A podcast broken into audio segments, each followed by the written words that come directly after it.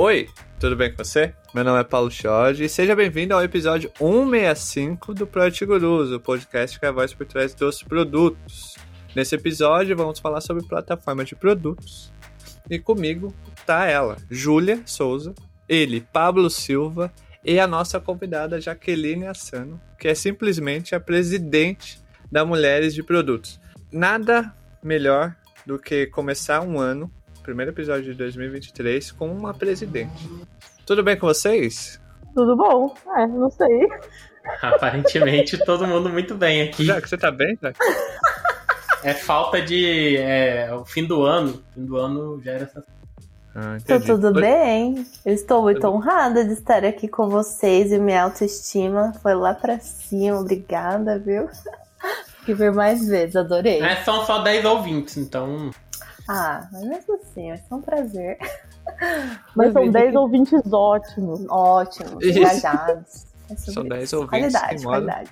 Isso, isso. São 10 ouvintes que moram no nosso coração. São familiares, literalmente. Mas, é, é enfim.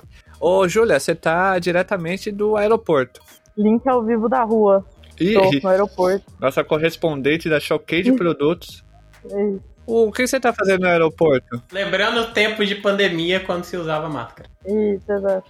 No caso, eu tô voltando pra casa. Enquanto todo mundo tá vindo pra praia no sul, no norte, no nordeste e tal, eu tô indo pra casa, pra São Paulo.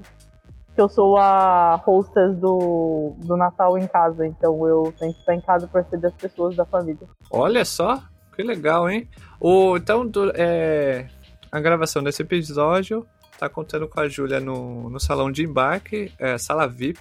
é, não é a sala VIP? Não estou na sala VIP porque tava muito cheia, tava mais cheia do que a sala de a sala pública de embarque, então eu tô aqui, e ó, como vocês podem ver, tá mais silenciosa do que estaria lá, porque lá tava muito cheio. Então deixou de ser VIP, né? Uma sala. Alguma reclamação com o lanchinho da viagem? Foi terrível, na vinda só teve um cookie, um cookie. E tinha uma menina atrás de mim falando que ela pediu outro cookie pra aeromoça, e a aeromoça se recusou. Isso, ótimo. ótimo, perfeito. Mas eu não vou falar o nome da, da empresa porque pra evitar processo. Isso, vamos evitar processos, tá bom? Tan, tan, tan, tan. Vamos evitar processos. É, você pode entrar no aeroporto de navegantes, ver a hora que é, os voos que saem aí de navegantes pra São Paulo, que você vai saber. É isso. Caso você queira. Saber, pra não saber, ir, Pra né? evitar. Isso. Eu acho que não, acho que não é novidade pra ninguém não que essa companhia aérea Meu não podia Deus. Isso, ótimo. É, estamos indo muito além, não. É, ô Pablo, e você?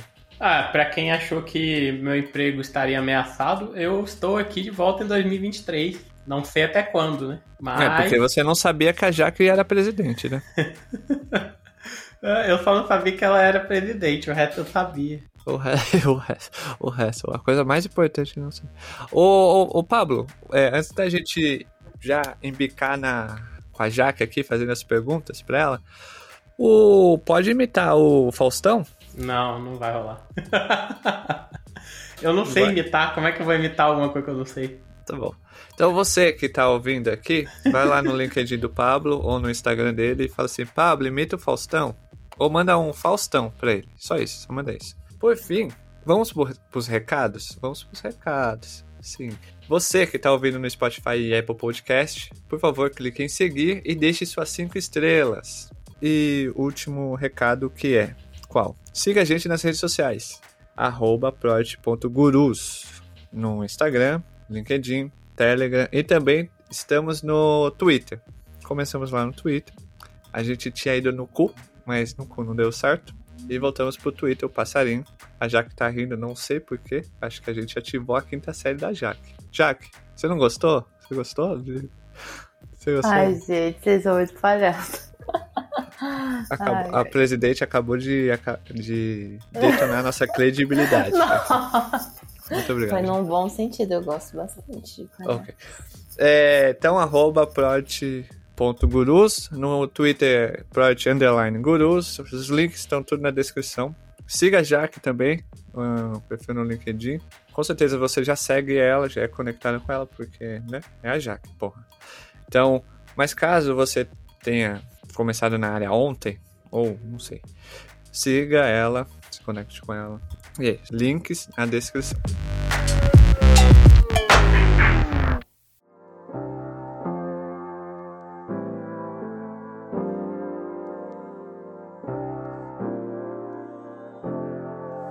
Hoje vamos falar sobre plataformas de produto, certo? Certo. O nosso APM escreveu o seguinte texto aqui para eu ler, para de pauta. Eu quero que vocês aqui, Jaque principalmente, mas vocês aqui, veja se tá ok. Seu APM vir tá automatizado, Paulo? Sim, é a, é a inteligência artificial, é a Chat GPT. Hoje vamos falar sobre plataformas de produto. Elas que são fundamentais para as empresas, pois permitem criar um ecossistema de usuários, desenvolvedores e parceiros, ampliando o alcance e o potencial de negócios. Além disso, elas podem ser uma fonte de inovação contínua e uma vantagem competitiva para as empresas. Essa definição tá certa, Jaque? Eu estava até pesquisando aqui o que, que eu acredito que é definição de plataforma. Eu acho que dá para dizer que sim, que tem várias definições. Eu simplifico até mais um pouquinho. Simplifica isso, por favor.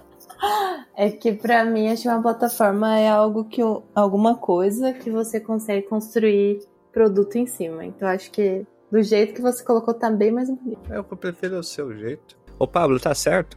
Qual, que é, qual dos dois? Não, tá certo. É, o que eu acho que às vezes gera discussão é uma plataforma é um software ou é um produto? Ô Jaque, o que que ela é? Ai, gente, tô pensando aqui. É... Plataforma é um termo ser. usado para qualquer coisa, né? É isso, né? Ficou na moda, fica algo que todo mundo quer usar, mas não tem nenhuma boa definição sobre. Mas eu acho que é. Uh, existem plataformas que aí as pessoas falam para usar o, né, como que as pessoas é, os aprendizados de fazer produto dentro do desenvolvimento de uma plataforma. E aí eu acho que no Nubank, né, além do presidente do MDP, eu trabalho no Nubank também, e aí eu acho que é lá que eu tenho mais experiência com essa parte de plataforma. E lá a gente usa um pouco desse, desse pensamento de plataformas é, como produto, mas eu realmente acho que uma coisa é diferente da outra. Interessante, não? Júlia, qual que é o seu pensamento sobre? Eu tendo a concordar com todo mundo. É, eu acho que, cara, se você está conseguindo habilitar capacidades para outros produtos serem construídos, é plataforma. É, e eu acho que, puta, nunca, nunca parei para noiar muito se é software ou produto, porque eu acho que vai depender muito da abordagem, né? É, eu também tenho viés, porque também trabalho no Nubank, também sou da, me da mesma usamos o mesmo norteador de tipo, vamos abordar isso com os aprendizados que a gente teve em produto e ajuda bem, assim, o que fazer, enfim, por onde começar, como estruturar as coisas, porque pode ser meio caótico tentar produzir capacidades para outros, outros times, enfim, como priorizar isso e tudo mais. Mas eu acho que no fim é isso. Você tá habilitando. E para mim eu acho que uma coisa interessante de plataforma é que ela atende várias. É a mesma, capa, a mesma capacidade vai ser útil para vários times diferentes, ou para vários consumidores, né? Você não tá fazendo um negócio vertical, ele é muito mais horizontalizado. Que bonito, né? Mas antes da gente se aprofundar no, no tema, vamos conhecer a Jaque, né? Presidente fundadora de uma das maiores comunidades de produtos e desde o início do PG, quando alguém falava: "Ah, o PG é igual a mulheres de produto", eu falava: "Não, mulheres de produto é algo muito além de uma comunidade, né? Ela é uma ideia, ela é uma força, ela não mulheres de produto para mim, na minha visão, né, na minha cadeirinha aqui, ela é ela deixou de ser comunidade. Ela é uma ideia, ela é um estilo de vida, ela, ela, é, ela transcendeu essa, essa caixinha de ah, apenas uma comunidade para mulheres que trabalham na área. Não, ela, ela é além. Então não dá pra gente estar tá no mesmo. É, na mesma prateleira. Mulheres de produto está muito, muito, é muito mais importante, né? Para todo mundo, pra, enfim. Então vamos conhecer a história da presidente. Presidente. Eu vou falar só, só agora, nesse episódio eu vou falar só presidente. Presidente, presidente. É, qual é a sua história, Jaque? Nossa, Paulo, muito obrigada, viu? Porque eu estou me sentindo muito acolhida aqui. Estava lendo um livro, tô lendo um livro da, da, VP, da ex-VP do Facebook, que aí fala, chama Take Back Your Power, né? Tome de volta o seu poder. E eu acho que eu tô bem feliz de estar com esse ambiente bem gostoso aqui que vocês estão proporcionando, cheio de palhaçadas positivas. Bom, a Jaque, ela é filha da Sônia, uma mãe sola, que é, é descendente de asiáticos no Brasil. E eu tenho uma irmã, é, e eu cresci assim, uma menina muito tímida, muito tentando não incomodar os outros, tentando não fazer muito barulho. E eu acho que à medida do tempo que eu fui crescendo, eu fui aprendendo a ocupar mais os espaços que eu estava. Eu acho que a Jaque na faculdade é outra, já é completamente diferente. A Jaque que está hoje também, então sou várias Jaques aí.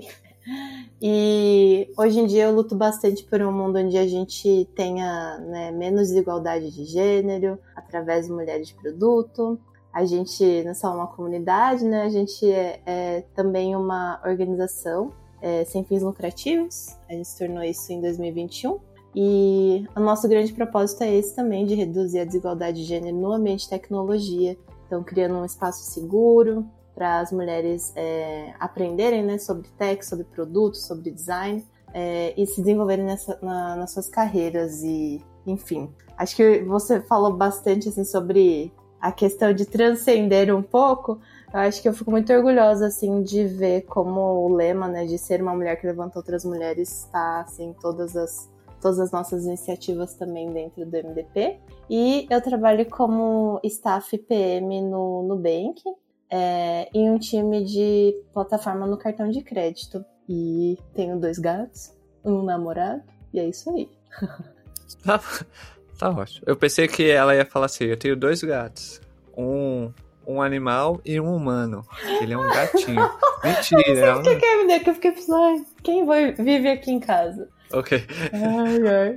Ou eu vou fazer duas perguntas antes da gente abrir aqui para Júlia, para o Pablo fazer as perguntas. Acho que a Júlia fez, é, tem algumas ali, né, sobre é, mulheres de produto, etc. Eu gostaria que ela que fizesse essas perguntas. Vou fazer duas. Eu gostaria que você, toda sinceridade, responda essas duas, que é uma, o que é uma staff? Gostou do meu, do meu inglês? Staff é de Project Manager. E segundo, já que você trabalha na parte de cartão de crédito, poderia liberar o cartão ultravioleta pro Pablo? Aí, aí. falar com, com o time aí, hein, Pablo? Vamos ver. Porque, porque tá a Júlia falou que porque, porque a Júlia falou que ele foi bloqueado por causa do score dele. Não tem Poxa, como. Pablo. Teve uma vez que ela falou isso mesmo, acredita? Essa Júlia, né? Pablo, tá Mas a desculpa, a, vida, a desculpa que a Júlia dá é que ela trabalha com cartão de débito. Você trabalha com cartão de crédito, certo? É isso. Agora não é escapatória. Mas não é comigo não, viu, Pablo? Eu vou, vou endereçar para outro para outro setor. Vou estar encaminhando, senhor. Vou estar encaminhando sua solicitação. Muito obrigada. Obrigado. Não tem solução. Não tem. Esquece. É um problema esquece. insolúvel. Isso, Eu acho que isso é tema para o próximo episódio, né? Sobre experiência e. Isso. Premium. Aí você já faz essa deixa. Boa. Mas o que é um staff de PM, ô Jaque? Porque eu, eu vejo muito isso pipocou no meu LinkedIn recentemente. Muitas pessoas, é, ou sendo staff, ou aparecendo assim, fulano de tal, é staff é, de Project Manager, não sei aonde. É, o que é isso? Isso é a trilha especialista, né, no, no Nubank. Daí a gente tem uma carreira em Y, que aí vai ser mais comum, né? É, é bem mais comum você conhecer pessoas que são GPMs e head de produto e, e seguem essa linha de gestão.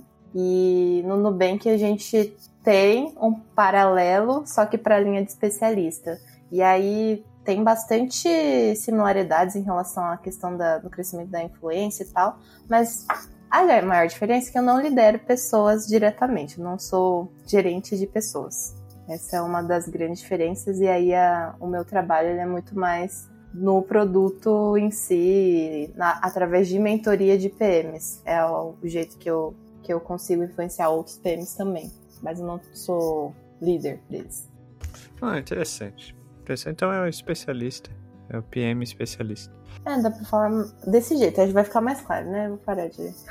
Boa dica. Por que será que chama staff, né? Não Podia sei. chamar PM especialista. É, não sei.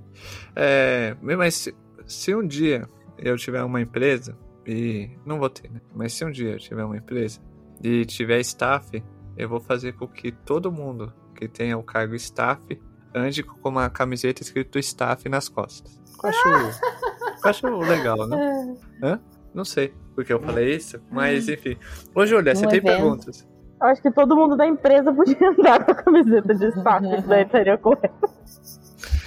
Eu. Não, na verdade não é nem, não é nem uma, uma pergunta, eu queria mais puxar o, o ponto. Ah, já que você falou um pouco sobre, sobre a história dela, mas eu, eu já ouvi essa história e eu sei como ela é legal. Então eu queria que a já contasse um pouquinho como é que foi o processo de criar o MDP, e eu sei que outras mulheres também que, que se envolveram e tal, e que estão com você até hoje nisso. E eu queria que você contasse um pouquinho como é que foi esse processo, como é que você chegou em produto e, enfim, porque fazendo um grande disclaimer aqui, a Jaque foi a primeira pessoa de produto com quem eu conversei que foi gente boa comigo e que me ajudou. Eu já tinha conversado com outras pessoas que foram extremamente ruins, assim, do tipo, putz, isso aí é muito difícil, isso aí não vai dar, tem que estudar muito, tipo, nossa, enfim. E a Jaque foi a primeira pessoa que foi muito massa, assim, uma das coisas foi a história dela, que ela me contou e tal, e foi, enfim, foi muito, muito bom. E a outra, outra mulher incrível que participou da minha vida foi a Bruna, da minha, da minha vida como PM, que também foi pela mentoria do MDP. Então, assim, tem um vínculo muito afetivo com o MDP. Então, se puder contar aí um pouco a história para as pessoas. Ai, que gostoso ouvir isso. É, sim, vou contar. Eu acho que a história do MDP começa no meu período antes de entrar no Bank, aquele um mês antes de começar na nova empresa. Foi janeiro de 2018. E acho que quando eu vim para São Paulo, eu fiquei muito animada, assim, de falar, gente, produto, né? Da hora, meetup, um monte de coisa super quente, assim, e, e me conectar com, com as pessoas. E aí, é, na época, eu entrei na comunidade, acho que é a Produto, Produto I.O. E até se pesquisar, talvez exista ainda, mas tem um canal no Slack chamado Mulheres de Produto. Esse foi um embrião lá. Só que lá tinha muito pouca mulher, gente. Daí eu, eu lembro de ter entrado e falar, gente, meninas, né, vamos trocar mais.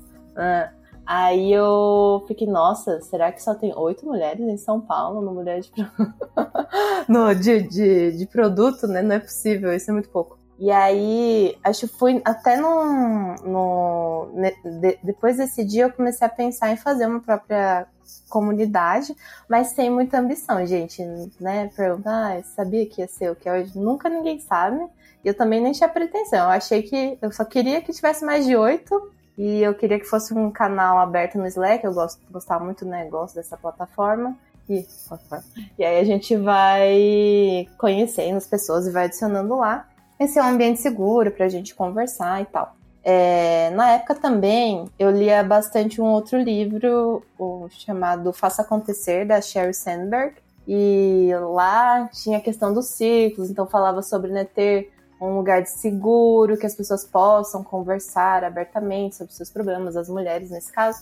Então, para mim era bem importante ser uma comunidade onde as pessoas se identificassem como mulheres também. Então, é, depois de criar, né, só criou lá no Slack, aí chama, aí implora para alguém entrar.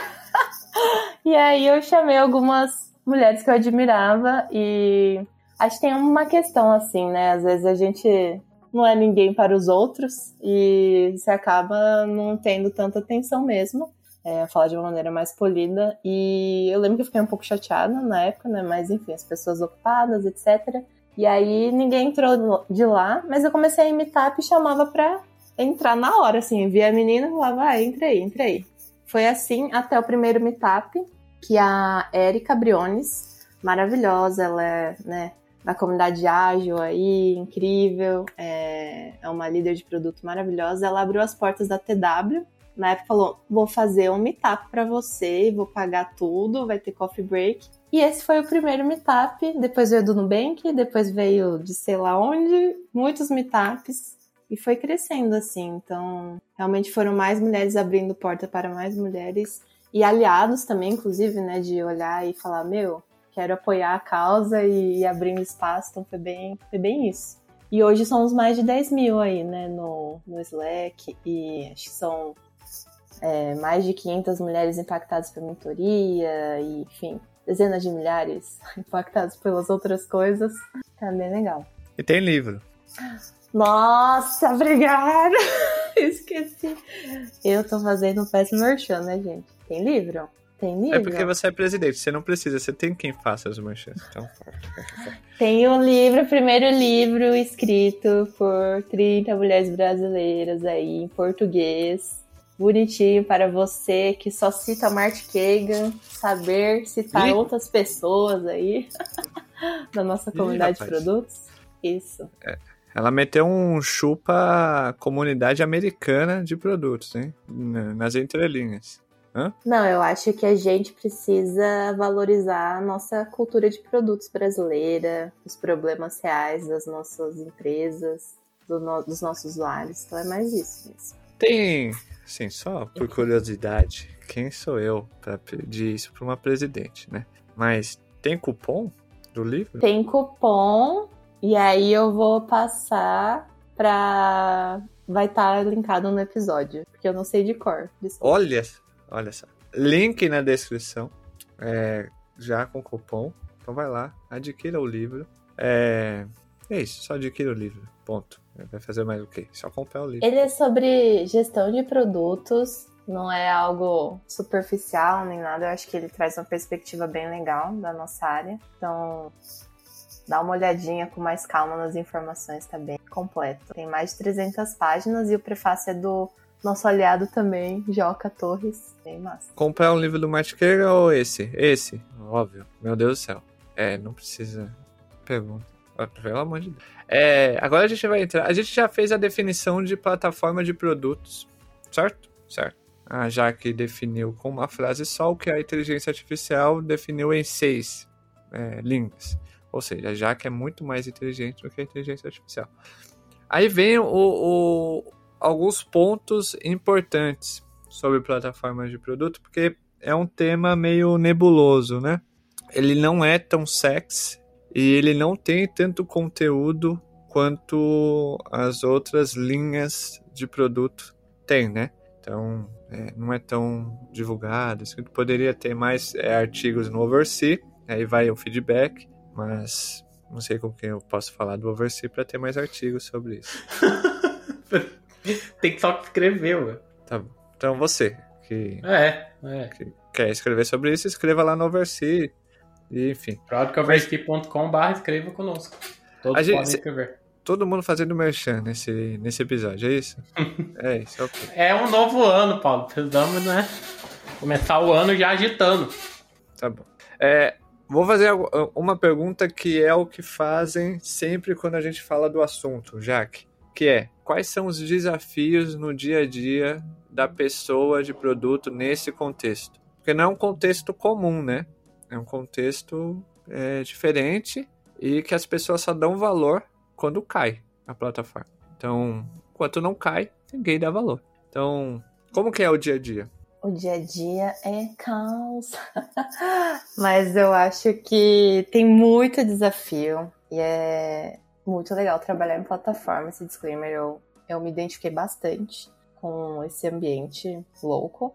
É, mas falando aí sério, acho que um grande desafio, assim, um dos maiores que eu vejo em time de plataforma é a questão da priorização. Você fala, ah, priorização no seu né, produto lá que você lança para o cliente, você vai ver qual que é a primeira funcionalidade que você vai colocar numa plataforma, você vai atender esse time de produtos, você vai atender um outro, você vai atender um outro país, você vai atender alguma outra coisa, assim, tudo ao mesmo tempo e agora, e todo mundo falando assim, nossa, isso é o mais importante. E às vezes o pessoal coloca, né, acho que a Julia vai concordar, mas o Davi falou, né, o Davi, nosso CEO, que isso é o mais importante. Então, várias vezes eu já ouvi um, umas carteiradas nesse sentido, né, de, ah, o CEO falou que isso é o mais importante. Eu falei, gente, não dá para tudo ser mais importante, né? Não tem como. Então, PM realmente precisa priorizar as prioridades. E aí, é, plataforma é um ambiente extremamente bom para você desenvolver essa capacidade aí, ficar bem bom em dizer 50 nãos e um pequeno sim. A segunda questão, acho que é a alinhamento, né? De expectativa, porque você vai falar um monte de não com aquele jeitinho, mas aí você vai ter que trazer quando que aquilo vai entrar e como, qual que é a expectativa que você está frustrando e tal. Então, a questão de visibilidade, de roadmap, de ficar falando com stakeholders e entender o que, que eles precisam e por quê e o impacto daquilo, né? Tu, isso daí é muito importante. Então, para mim, um segundo grande desafio é a gestão de expectativa e esse alinhamento com as pessoas que vão, né, tá, que a plataforma vai estar tá servindo. E eu acho que nisso entra até a questão de a gente aprender a escalar, né? Que às vezes. Ah, um tempo atrás era mal visto, hoje em dia acho que a gente já tá mais tranquilinho, né? De escalar mais a, as decisões e pedir mais ajuda. Então acho que isso é, é bem importante também você como produto aprender a hora de levantar a mão e delegar para quem tem mais poder, né, autoridade para decidir. E um terceiro vai ser clichê. Ai, gente, eu sou dos clichês. Eu sou do clichê, mas comunicação. Eu acho que eu nunca treinei tanto na minha vida. minha comunicação, até porque às vezes as plataformas elas vão ser um pouco mais técnicas, né? O, o nível que você vai precisar conversar de uma coisa, você vai entender muito no detalhe algumas questões, você vai ter que ser um Google Translator para pessoa que está pensando, meu, e aí, dinheiro, né? Quero saber quanto que isso vai afetar no final do dia. E às vezes as pessoas que estão preocupadas com isso vão querer entender um pouco do técnico, só que você vai ter que explicar de um jeito que você não precisa falar de nome de serviço. Você não vai precisar, né, criar setas e desenhar para ela. Falar, ah, espera aí que eu vou fazer um miro. Então acho que eu treinei bastante isso e, e esses diferentes níveis de comunicação para diferentes tipos de pessoas, assim, de acordo com a necessidade.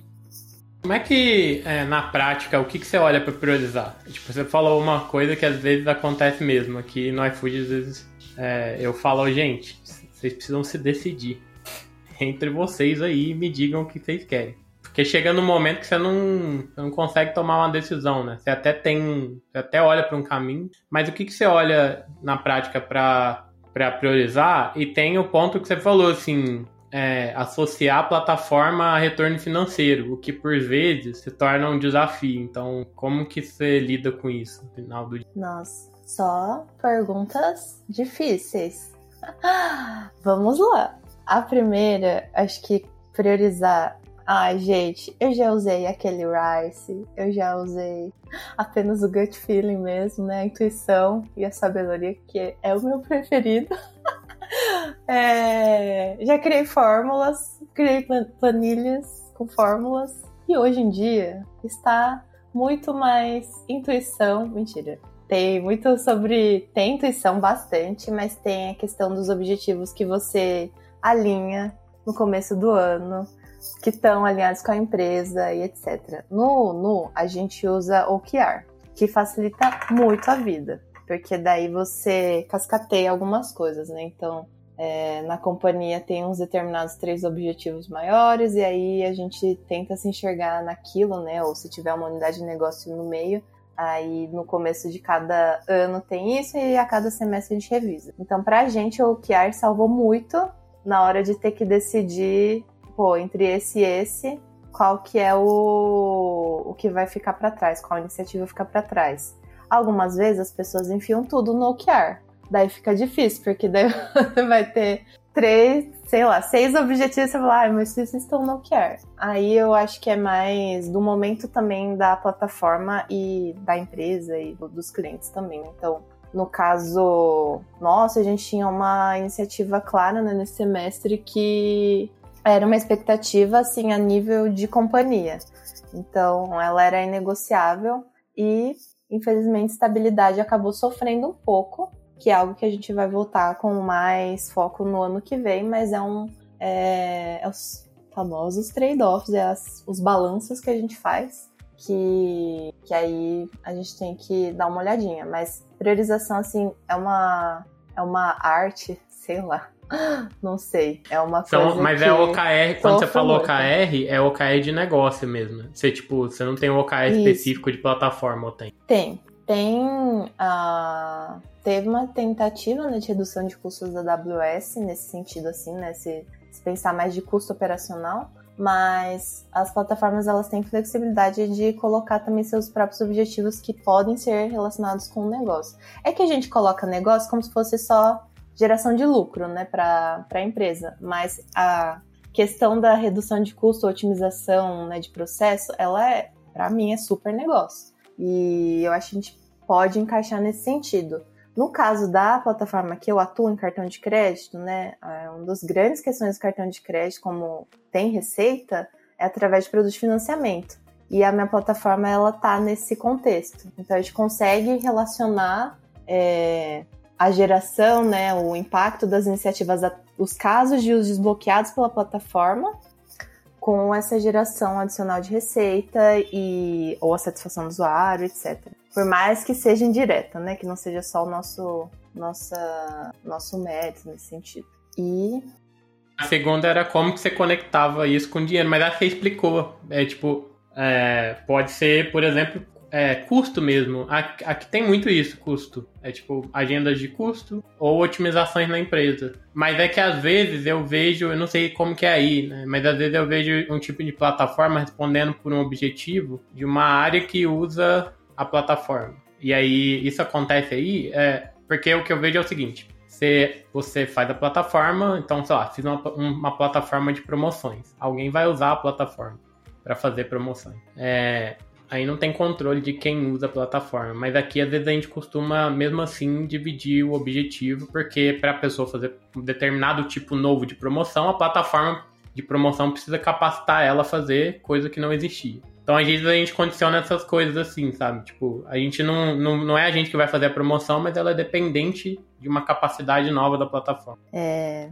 a minha maior felicidade é de ter conhecido a possibilidade de compartilhar o OKR. Então, para diferentes unidades de negócio, a gente compartilha e coloca um compartilhado, né, entre colchetes e coloca quem que vão ser os times.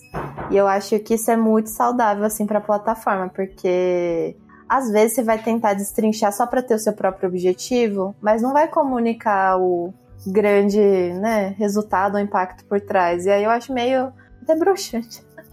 um pouco, né, de você não, não conseguir enxergar aquele valor. Então eu colocaria a coisa mais ambiciosa mesmo e, e compartilharia. E você ia falar. O, alguns, algumas coisas achei bem interessante do, da resposta da Jaque. Primeiro que ela usa feeling. Hum? Cai por terra todo aquele lero-lero. Acho que não, não sei o que, priorização, é, framework, é, tá um book de framework. Não.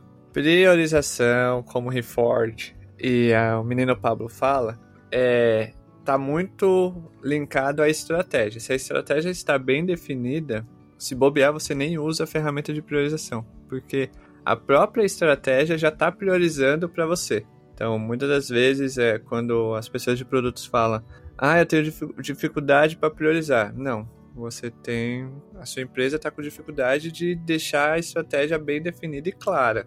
É, a culpa não está em você. a culpa está no nível acima. Outro, o, um segundo ponto que chamou bem a atenção, que eu gostaria de, de trazer aqui, que é, a Jaque falou assim, ah, hoje em dia tá mais tranquilo falar sobre, que é sobre é, a pessoa de produto levantar a mão e pedir ajuda. É, chegou um momento que a gente não podia pedir ajuda, certo? É, meio que feria o ego da pessoa de produto. É, quando foi que você achou que teve essa ruptura? Olha só, um, eu sou um baita comunicador, por favor, me respeite. É, essa ruptura de comportamento das pessoas de produtos que entenderam que, tipo, ok, eu não decido o negócio, eu apenas influencio e muitas das vezes, 99%, ao tentar influenciar, eu não consigo influenciar porra nenhuma. É, quando foi que você achou que, você acha que as pessoas de produtos perceberam que elas precisam pedir ajuda? Eu acho que tem várias respostas e talvez você vai saber mais do que eu alguns movimentos, mas eu vejo assim, a, né, até aqui, esse espaço que a gente tem, Prod Guru e todas as comunidades e os PMs e as PMs compartilhando mais, eu acho que dá uma, como se fala, né, uma benção, um, aval para as pessoas escalarem. Então, eu lembro de ler uma época atrás alguns artigos sobre isso, né, sobre, pô, pode escalar, desculpa, não vou saber dar o próprio crédito, mas eu, eu lembro que no Nubank mesmo teve um gerente de engenharia que fez bastante diferença para mim nesse sentido, porque a gente estava batendo muita cabeça e ele trouxe muito. A gente precisa escalar e tá tudo bem. Trouxe esse conforto, assim. E na minha carreira isso fez muita diferença, porque eu também enxergava isso. Não estou conseguindo resolver sozinha. Não sou a super-heroína que todo mundo acredita que, que eu sou. Eu vou trazer um problema, vou reclamar, sei lá. Não, né? Acho que tem muito essa questão, às vezes, da, da cultura da empresa que que às vezes você coloca como você precisa resolver tudo e, e você precisa fazer tudo sozinha.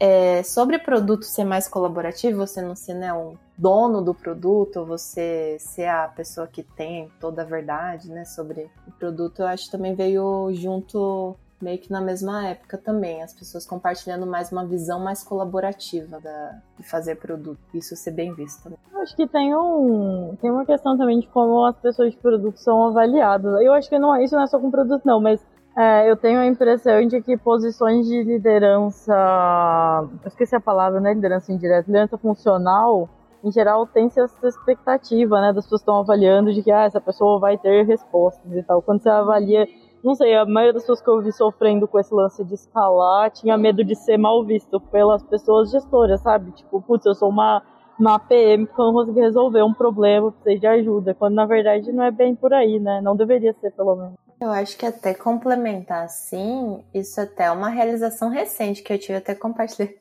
no podcast do MDP, que era é até bem visto, sabe? Quando você não fica batendo é, muita cabeça e gastando muito tempo e, e você saber o momento de escalar, que às vezes a gente fica colocando muito pra gente e aí você perde, assim, não é eficiente, as pessoas estão lá uh, trabalhando e todo mundo dando volta, então é, é, até alguma coisa que é bem, bem positiva assim, na sua carreira, você ima, ima, tem uma maturidade para escalar. Faz super sentido. Hoje, já que você comentou um pouco sobre esse papel da pessoa PM numa plataforma e como é que ela precisa de traduzir as coisas técnicas ou até mesmo saber como explicar isso. E aí uma dúvida que eu acho que é recorrente sobre plataforma é a pessoa PM desse produto ela precisa ser técnica? Qual que é o, o nível é, de conhecimento técnico que essa pessoa precisa ter de engenharia para conseguir ser uma pessoa PM nesse produto?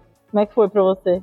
Eu, eu não trabalho no Google, né? Então, assim, para as empresas nas quais né, eu trabalhei e nas quais né, tá mais no meu dia a dia assim, eu vejo, não precisa. Eu acho que é. Até produto você não tinha, né? Bacharelado em produto. Então, agora tá criando muitas coisas, então, né? Pode ser que em breve surjam coisas. Eu já vi até pós, né, em gestão de produtos agora também. E para mim, isso é uma grande luta. Eu acho que a gente pode, se alguém discordar aqui, conversar mais. Mas eu não acredito que precisa ser uma pessoa técnica. Eu defendo muito essa bandeira de você, né? Tem que ter mais o soft do que o hard skill. Você ter mais a vontade de estudar aquilo, de você ficar confortável com o desconfortável de não entender os detalhes, mas você conseguir navegar, ou você ter uma vontade de estar de fato com a engenharia e aprender e pedir literalmente desenha no miro para mim porque eu não estou entendendo isso e para mim vai facilitar. É você conseguir é, não sei até ter, também ter um, uma paixão assim por aprender é, esse tipo de domínio né? Porque se você não, não curtir, aí vai ser um pé no saco mesmo, plataforma, gente, porque a gente vai falar coisas muito assim, que vão ser aí técnicas e você vai entrar num detalhe, querendo ou não. É, eu defendo muito você ter que entrar um pouquinho mais no detalhe, mas também há controvérsias porque tem PMs que não acreditam nisso, né? Então, acho que cada um no, no, no seu modo de fazer, encontrando sua felicidade na, na arte de fazer produto. Mas para mim um PM em plataforma é muito importante estar bem próximo da engenharia, entendendo assim o que está acontecendo, indo um pezinho mais no, no dia a dia, no detalhe, sabe? Falei, falei para falar que não precisa ser técnico. Não, mas eu concordo com você. Tipo, eu acho que até mesmo por produtos que não sejam de plataforma, eu acho que tem duas coisas que me incomodam, elas são elas se chocam. Uhum. Que é uma galera achar que você precisa ser extremamente técnico, que eu acho que não faz sentido. E dois, você achar que você não precisa saber nada, absolutamente, ficar 100% apartado é. da engenharia. Já vi gente falando sobre a rotina que é tipo, sei lá, mal vejo as pessoas engenheiras. Eu fico tipo, cara, mas assim, um pouco complexo, né? Eu acho que, sei lá, às uhum. vezes é, um meio termo atende bem, sabe? Na minha visão. Eu acho que a maior parte dos casos atende bem. Tem plataformas hiper, hiper técnicas que eu acho que a pessoa vai ter muita dificuldade. Tipo, se você for mexer com machine learning, se você for mexer com inteligência artificial, se você for mexer com core de plataformas em que as decisões são técnicas, 100% técnicas, assim. Você não... A decisão é se eu vou usar Kafka ou se eu vou usar uma mensageria de outra forma. É... Então, assim, dá para não saber? Dá, mas você vai ficar dependente de um líder técnico, da engenharia como um todo, para tomar decisões, às vezes, que são técnicas. Impactam o negócio do ponto de vista de escalabilidade, de performance. Então acho que na maior parte das plataformas não tenho por que saber, mas algumas específicas acho que as pessoas teriam bastante dificuldade de não saber. Dá para dá pra aprender? Claro, com certeza. É só o que a Jack falou, tem que ter vontade e não achar chato, senão... O que é Kafka? ai, ai. Kafka é uma, uma forma de, de transmissão de, de mensagens, é, falando legalmente. É, a maneira como o sistema se comunica. Então, tem vários tipos de transmissões de mensagem, de eventos, uma delas é via Kafka. Mas eu tô, tô sendo bem leigo aqui, se eu for explicar como esse negócio funciona, e vai, além de demorar, é bastante técnico. Nossa, então você tem o conhecimento. Meu Deus, olha só. Não, eu fui. Ó, eu, antes de entrar no iFood, eu não sabia o que era Kafka. Eu falei, porra, esse negócio é usado aqui, então eu vou aprender o que esse negócio é. é e fui lá e li, assisti vídeo no YouTube e entendi. Mas Você não fez o curso? Que curso? Não. Que ensina a PM a programar, não? Codar? eu não preciso entender profundamente, eu só preciso entender como as coisas funcionam. Aí já consigo conversar com as pessoas. Entendi. Como, como que você começou a sua carreira de plataforma, assim? O que que, que, que você estudou lá atrás? É, e, e, tipo, o que, que te. Como é que foi assim, o processo? Você, você, já sempre começou em plataforma ou você veio de outras. De outra? O que, que te chamou a atenção nisso? Como é que você iniciou? Que louco essa pergunta, porque quando eu fiz transição de carreira na, na RD Station, lá em Floripa, e o primeiro time que eu entrei era o time mais técnico possível. E eu falei, Jesus, porque não entendo nada. Gente, eu não sabia. A gente, um dia, né, nunca soube nada. Então, eu não sabia GitHub, né, no começo da vida, não sabia, gente, o que, que é esse negócio de PR? O que, que é essa tela preta? Por que que. Como que esse código vira tela? E aí eu caí num time que tava tentando solucionar né, um problema lá e tentando entender é, soluções super técnicas. E, e eu lembro que Pra mim, eu achei muito divertido, assim, tentar simplificar na minha cabeça o que, que as pessoas estavam me falando e traduzindo assim, sabe? Eu adorava explicar para as outras pessoas de uma maneira mais simples. Aí eu tô falando isso só pra. Porque hoje eu analisando, eu vejo que eu sempre gostei de uma coisa mais na linha mais técnica e eu enxergo beleza nessa parte. No Nubank, eu trabalhei num projeto que foi uma migração do cartão de crédito. É, da arquitetura atual para uma nova, para a gente usar um potencial lá da, de uma licença que a gente tinha adquirido, que era da financeira. Eu sabia o que era migração de cartão de crédito, o que, que seria esse projeto? Gente, foi a tal da migração da Mastercard? Foi, foi isso? Não, foi, ah, um, tá. um, foi um outro tombamento. É, tem artigo só que tá em inglês é, no blog do Nu sobre isso. Mas aí, esse foi um projeto que eu tava, só que do lado de produto, né? No lado de fazer o. Né? A gente precisava refazer toda a arquitetura dos, dos produtos e manter tudo funcionando e migrar para essa nova, etc. Então eu olhei muito mais para o lado dos produtos do cartão de crédito. É... E aí, nesse projeto que surgiu a plataforma que hoje eu estou trabalhando. Mas na época eu nem pensava em trabalhar nessa plataforma, nem tinha me ligado. Mas o meu envolvimento com plataforma, plataformização no Nubank foi nesse projeto. E eu adorei, eu achei muito divertido. Achei um caos muito legal e foi, acho que é aí que eu olhei com bons olhos assim esse mundo, migração, aí ver como que as coisas funcionam mais por dentro, é, trabalhar bem próximo mais da engenharia e foi isso daí. E no começo você, você teve que. Você teve dificuldade, foi fácil, você teve que estudar, você, tipo. Como é que se alguém quisesse hoje ah, migrar, ah, qual caminho você acha que, que essa pessoa teria que estudar? Ou, ou... Pra plataforma, você diz. Isso, é. Ah, eu sou um PM que tô, sei lá, num app e quero migrar para plataforma. Qual que, que, que, seria um bom caminho? Eu ia até começar antes a falar assim, PMs, considerem time de plataforma, porque é muito divertido. E, ai, não, eu quero trabalhar em algo estratégico. Gente, você quer coisa mais estratégica do que você entender de tudo que está acontecendo num domínio e você poder enxergar funcionalidades que os outros não estão nem vendo e você fala assim, olha, querido, dá para fazer isso, isso, isso aqui, ó. Mas você nem pensou nisso, porque você nem sabe que, que dá para fazer. Tipo, isso eu acho assim, gente, é um poder, é incrível.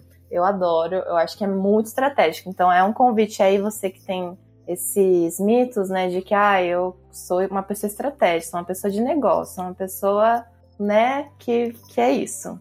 Não, você também, plataforma é tudo isso também. É, dito isso, pra, no meu comecinho, eu acho que teve essa facilidade de eu ter visto do ponto de vista do produto. Então, se você já trabalha com produto Customer Face, vai ser muito bom também, você já vai entender um pouco. É, do lado do cliente, né? E aí, no lado da plataforma, eu li livros, gente, porque essa sou eu, sou a pessoa que consome livros e aí eu mandei mensagem para as pessoas que sabia dos rolês. E aí eu falei, gente, me recomenda livro. Aí li uns artigos da TW, li umas coisas e nada fazia sentido na minha cabeça. Foi assim. Um dor de sofrimento. Até peguei aqui, não terminei, mas comecei. Chama Platform Strategy. Tô lendo um do. chama Thinking in Systems, acho que é Pensando em Sistemas da Donatella Alvo que aí foi uma recomendação também de uma pessoa que eu admiro bastante no Nu.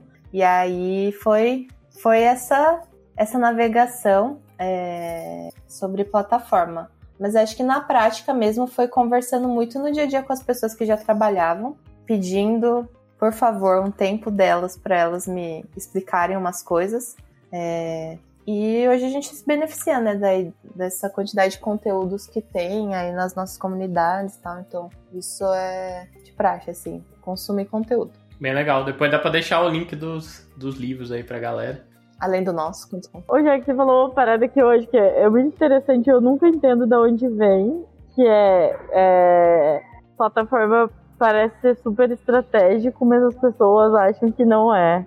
E de onde que você acha que vem esse estigma? Porque as empresas, algumas empresas também têm dificuldade de ver, de perceber valor, né? Não é um movimento que você vê é, muito é, tão comum assim. As empresas, elas, eu acho que também talvez por ser novo, né? Uma parada que não novo, mas eu acho que com pouco, sei lá, com pouco conteúdo pra galera consumir, entender. Você mesmo falou que tá meio confuso no começo. Mas na sua opinião, assim, de onde que vem esse estigma da plataforma não ser tão tão sexy quanto os produtos, sei lá, com interface com o consumidor e alguma coisa.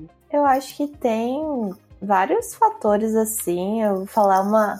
Na verdade, todo esse episódio, né? Tudo que eu tô falando da minha experiência limitada e essa visão que eu, que eu tenho delas, né?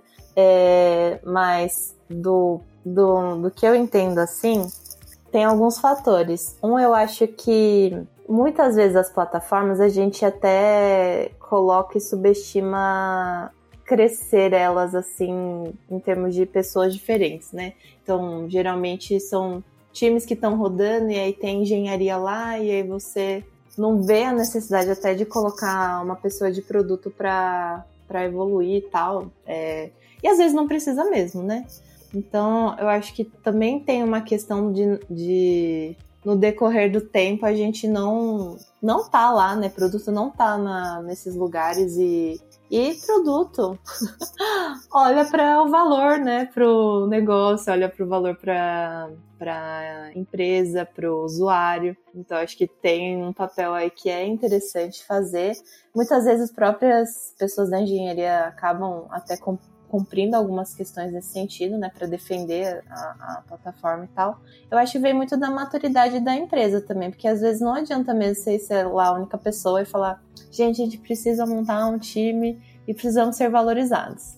Você vai precisar que isso seja muito, na minha visão, é algo mais top-down, é algo que seja prioridade da empresa, algo que não seja só uma palavra bonita, tipo, ah, agora vamos plataformizar é, porque se a pessoa falar vamos plataformizar, ela tem que entender que tem muitas coisas que vão acontecer e que vai ser dor e sofrimento.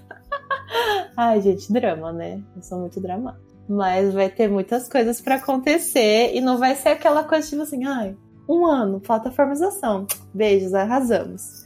Não, vai ser bastante trabalho nesse sentido, até você ter as plataformas estáveis operando e você desenvolver a maturidade delas. Eu acho que às vezes no negócio a gente é muito imediatista também. Então é difícil. As coisas na plataforma, meu, enquanto enquanto tava em produto, você testava um negocinho assim, ai, faz uma coisa num Forms e depois você já valida e você põe na tela e, né, no bem que a gente tem várias facilidades aí para colocar produto no ar, rapidinho para validar.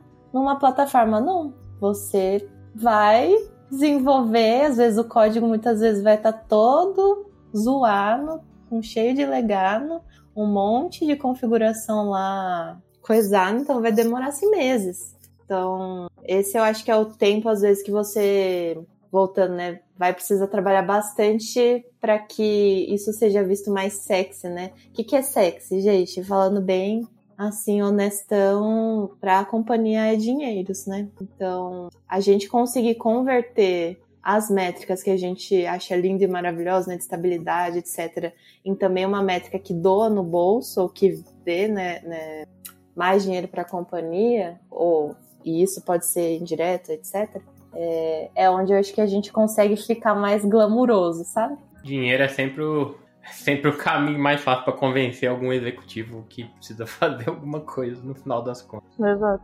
É, eu acho que eu não. Talvez eu tenha perdido um pouco o bonde dessa informação, mas já vem aqui que eu lembrei dela agora. O, a gente falou um pouco de ah, como é que conecta com KR métrica e tal. O índice de eficiência, para mim, é tipo, talvez seja a melhor métrica para quem tem plataforma. Basicamente, o quanto que, você, quanto que custa quanto que custa versus o quanto de volume que você tem ali transacionado, ou enfim, de unitário. Você tem uma métrica relativamente simples que você consegue demonstrar valor aí e acompanhar, enfim. Eu acho que é uma boa, é, acho que depende muito, assim. É, eu acho que eu tive muita sorte, assim, de trabalhar, assim, muitos squads bem de negócio. E aí quando, o máximo que a gente consegue traduzir literalmente em valor, reais mesmo, né, ou dólares, é, é algo que eu aprendi assim a usar como, como métrica mesmo, porque ele é mais simplificado. Então, um exemplo, né, nas plataformas geralmente você vai ou reduzir a perda ou otimizar o lucro, vai ser meio que isso. E aí, uma questão que a gente observa bastante é na nossa monitoração de negócio, coloca como OKR na minha plataforma, é é, o valor de cobranças indevidas que podem acontecer por causa de bugs na plataforma. E esse valor é alto, né? Então ele é considerável. E aí a gente usa isso como um objetivo, né? Se a plataforma está mais estável, se eu estou investindo mais na, na plataforma, é, nos bugs ou em refatoração dos fluxos, melhoria, etc., eu vou perder menos dinheiro, vai doer menos. E vai ser uma experiência bem melhor para o usuário, com certeza. Todo mundo vai ficar feliz. A experiência de ser cobrado por algo Ai, gente, é, ruim. é o pior. Não, mas esse foi literalmente o pensamento, Pablo, de Pensar o que, que é a pior coisa. Isso é um bom exercício. O que é a pior coisa que pode acontecer na minha plataforma? Aí, daí que derivou, tipo, aí o pior é a gente cobrar errado o usuário. Tipo, ele pagou certinho e aí veio errado. E é isso que a gente usa como principal métrica, uma dessas. Dessa parte de valor aí, tem um valor também que, quando a empresa é muito grande, geralmente quando a empresa é grande, que começa a se falar de plataforma, né? É, porque a empresa começa a ficar lento organiza organizacionalmente falando. Para empresas que medem lead time throughput, eu acho que o Nubank mede, porque o Rafael Albino trabalhou bastante tempo como agilista aí. Acho que hoje ele tá no RH, pela última vez que eu conversei com ele. É, então, plataformizar várias coisas e impedir que você tenha duplicação de código e que os desenvolvedores de várias unidades de negócio tenham que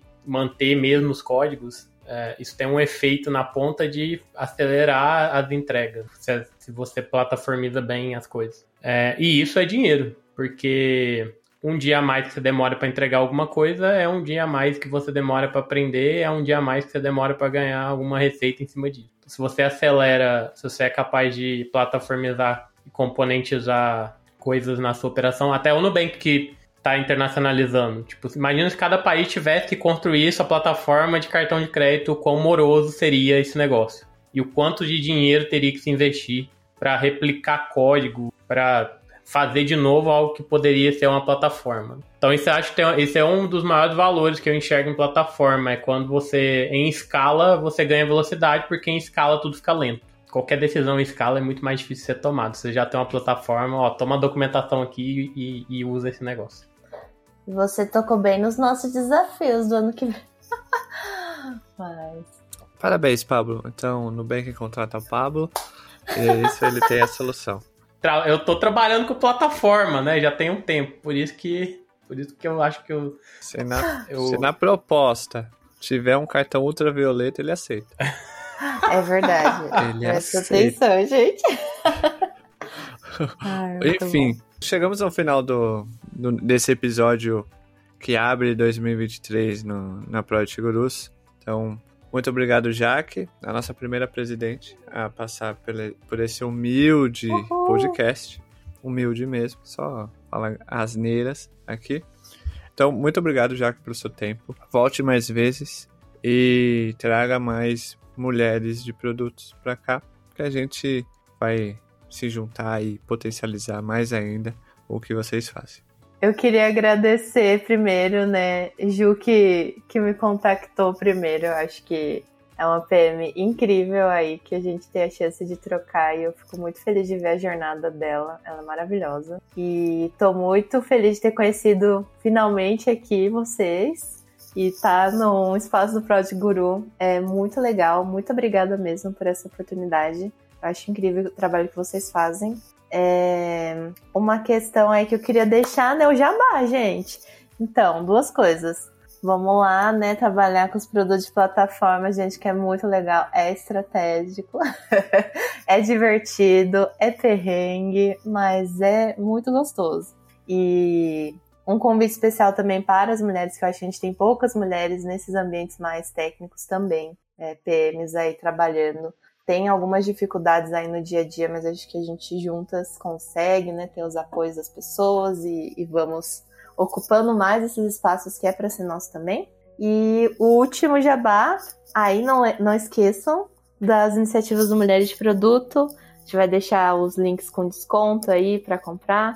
Temos também lojinha. Eu vou parar por aqui, mas temos muitas coisas por vir também aí ano que vem. E você que quer ajudar, Acho que só o fato também de você consumir os conteúdos você já ajuda.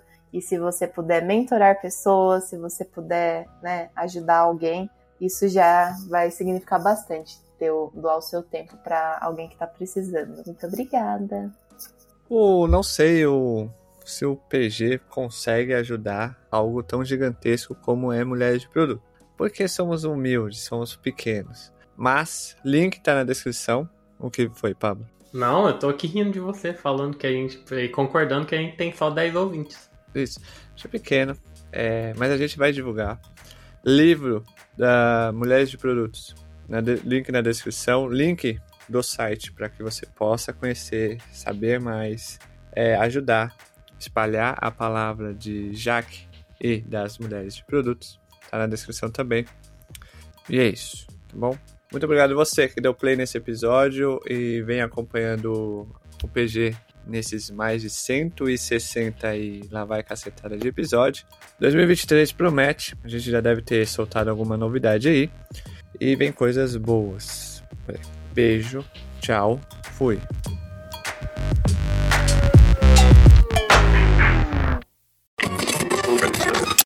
Júlia, é. Que é isso, Júlia? É drogas? Ah, é. MM. Olha, MMs, comendo M. Tomando coca, comendo MMs. Ah, jantando, né? Ok. Jantando Jantando MM. Jantando MM. Olha lá. desse olha. jeitinho. Essa, Ah, é, esse, essa, você, essa parte não vai pro episódio, mas você, caso vá, você que ouviu isso, Instagram com a Júlia mostrando como se come MMs com máscara no salão de embarque, no, no salão VIP de embarque é, do aeroporto. Tá bom? Ela tá sentada no chão. Conectar-se é muito fácil. que não teve o cookie, né, Júlia? Daí. Não, ainda que não, mas virar. eu vou. Eu tenho fé que na volta vão ser dois cookies. Isso. Vai, vai. Que Isso. bom. Que bom, né? Fé. Fé é Pede aquilo... um iFood quando chegar, né? Isso, com seu... car- Isso. O Pablo vai mandar um cupom de Um voucher para os ouvintes. Tem cupom, Pablo? O Zé, Aí já Delivery, deu errado. Oh, o Zé Delivery, o Rap teve. O, o daqui também. Só falta iFood.